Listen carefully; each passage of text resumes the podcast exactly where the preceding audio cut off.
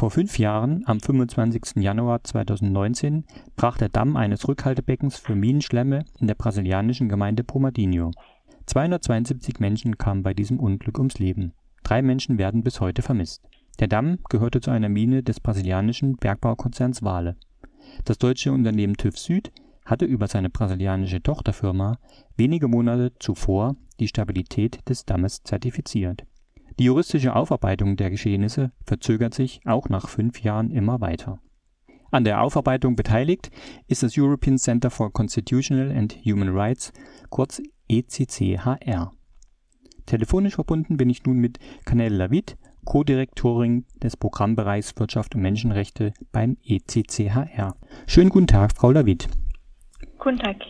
Bitte erläutern Sie uns doch mal, was denn damals in Brumadinho eigentlich passiert ist. Wie gesagt, am 25. Januar 2019 brach der Staudamm B1 in der Nähe von Brumadinho und die Konsequenz waren, dass mindestens 272 äh, Menschen würden getötet, aber auch, dass die Schlammwelle zerstörte Gebäude und verseuchte fruchtbare Böden sowie große Teile des Flusses Paraupeba, der die Region mit Trinkwasser versorgt.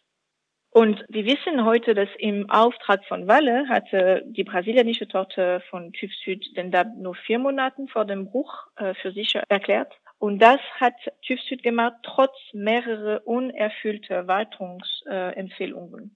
Und konkret äh, wissen wir auch, dass die brasilianischen Mitarbeiterinnen von äh, TÜV Süd stellten bei einer Prüfung fest, dass der Damm nach ihren äh, Berechnungsstandards nicht den notwendigen äh, Stabilitätsfaktor erreicht.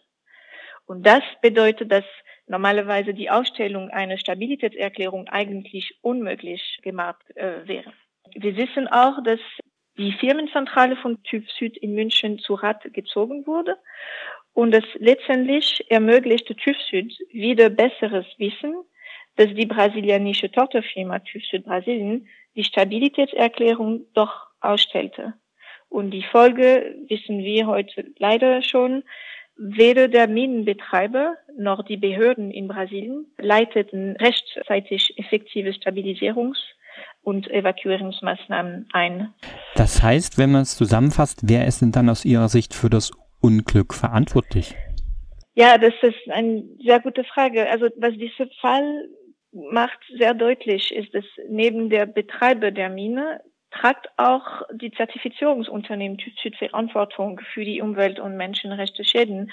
Wir sehen ganz klar, dass das Zertifizierungsunternehmen sind nicht unabhängigen Kontrollinstanzen, sondern Wirtschaftsunternehmen mit Profitinteressen.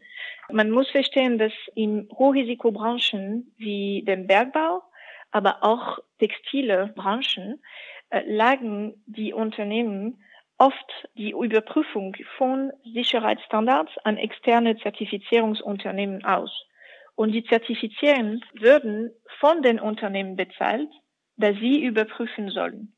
Also es gibt hier ein zwangsläufiger Interessenkonflikt. Und in diesem Fall wissen wir auch, dass das Unternehmen TÜV Süd verhandelte parallel zur Prüfung des Brumadinho-Damm einen erheblich lukrativen Beratervertrag mit Walle. Das heißt, hätte TÜV Süd die Stabilitätserklärung nicht ausgestellt, hätte Walle und die brasilianischen Behörden gewarnt können und ja, die Sicherheitsmaßnahmen äh, einleiten können. Deswegen Unsere Arbeit sagt, ja, TÜV Süd tragt eine sehr große Verantwortung als Zertifizierungsunternehmen. Was auch wichtig zu wissen ist, dass die, die Verlässlichkeit, die Zertifizierungsunternehmen und ihre Prüferergebnisse sind in Brasilien besonders relevant, weil die Minenbetreiber sind äh, selbst für die Sicherheit des Landes zuständig. Und staatliche Behörden schalten sich nur ein, wenn sie es für notwendig halten und verlassen sich dabei auf die Berichte der Zertifizierer. Das heißt, von wirklicher unabhängiger Überprüfung kann da eigentlich nicht die Rede sein. Gibt es noch langfristige Folgen des Dammbruchs, wie eben verseuchte Böden oder Flüsse oder dergleichen, oder ist da mittlerweile das alles schon wieder aufgearbeitet und wiederhergestellt?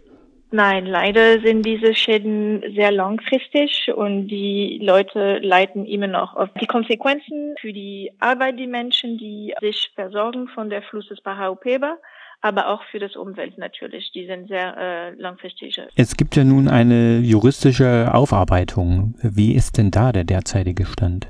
Also die Anzeige, die Strafanzeige, die in Deutschland eingereicht wurde, am 15. Oktober 2019, versögert sich äh, bis heute leider.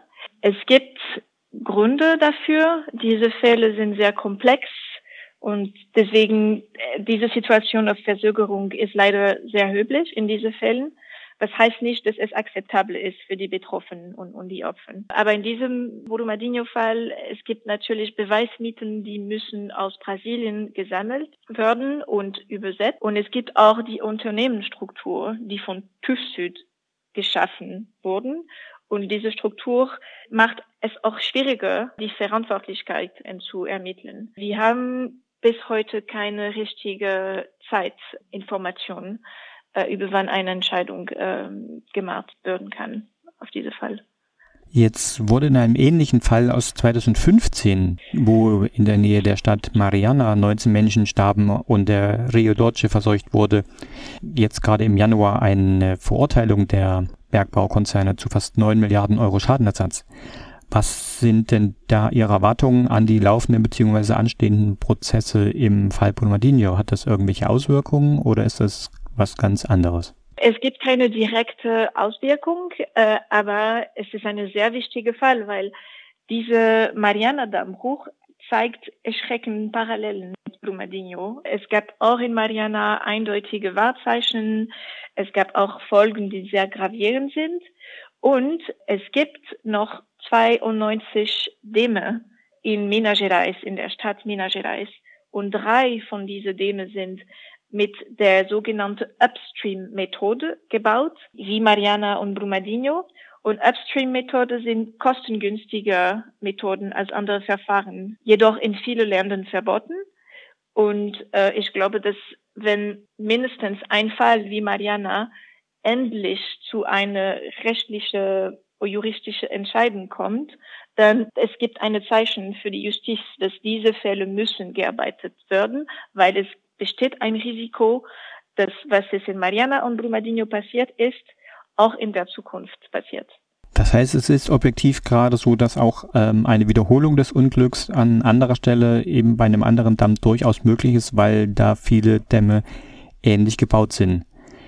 Jetzt meine Frage, warum beschäftigt sich eigentlich das European Center for Constitutional and Human Rights ECCHR mit dem Fall Brumadinho? Ja, wir sind eine Menschenrechtsorganisation und wir führen sogenannte strategische rechtliche Intervention. Das heißt, mit unserer Arbeit wollen wir an die individuellen Anfragen von den Betroffenen arbeiten, aber auch um die strukturellen Ursachen. Und in diesem Brumadinho-Fall es geht um die strukturellen Ursachen, die zum Dammbruch geführt haben und die juristisch aufgearbeitet werden müssen. Wir sehen, dass das aktuelle System führt zu Lücken in der Verantwortlichkeit und das ermöglicht so auch, dass sich Menschenrechtsverletzungen wiederholen. Und ja, wir denken, dass nur so kann im ökologischen und menschenrechtlichen Hochrisikobereich Bergbau das System der Zertifizierung grundlegend verändert werden, damit die verschiedenen Aktoren sich nicht mehr gegenseitig die Schuld zuweisen können. Und auch ein Element, das wichtig ist, ist, dass Walle ist eine der weltweit größten Eisenerzmine. Aber wir wissen auch, dass Deutschland ist eine der größten Importeure auf Eisenerz. Und TÜV Süd ist eine sehr wichtige und bekannte äh, Unternehmen in Deutschland. Das heißt, wenn TÜV Süd trägt eine Verantwortlichkeit in diese Brumadinho-Tragödie, muss man auch in Deutschland sich äh, auf, auf diese Fall arbeiten. Nun ist der Prozess äh, zum Fall Brumadinho ja noch nicht abgeschlossen. Wo und wie können sich denn Interessierte über den Fortgang informieren? Also es gibt seit diesem Januar eigentlich die, eine Beobachtungsstelle für Strafverfahren zu Tragödie von Brumadinho. Und diese Beobachtungsstelle ist online und die beobachtet die Strafverfahren in Brasilien, aber auch in Deutschland. Und die wurde aus der Notwendigkeit heraus gegründet, ein Instrument zu schaffen, das den Familien der 272 Opfer und auch andere interessierten Parteien äh, über die Strafverfahren Verständlichkeit bekommen. Und äh, der Website ist auf Portugiesisch, aber auch teilweise auf Deutsch und Englisch. Ich werde dann den Link zur Webseite ähm, auch mit in der Mediathek veröffentlichen, wenn das Interview dann auch dort zu finden sein wird.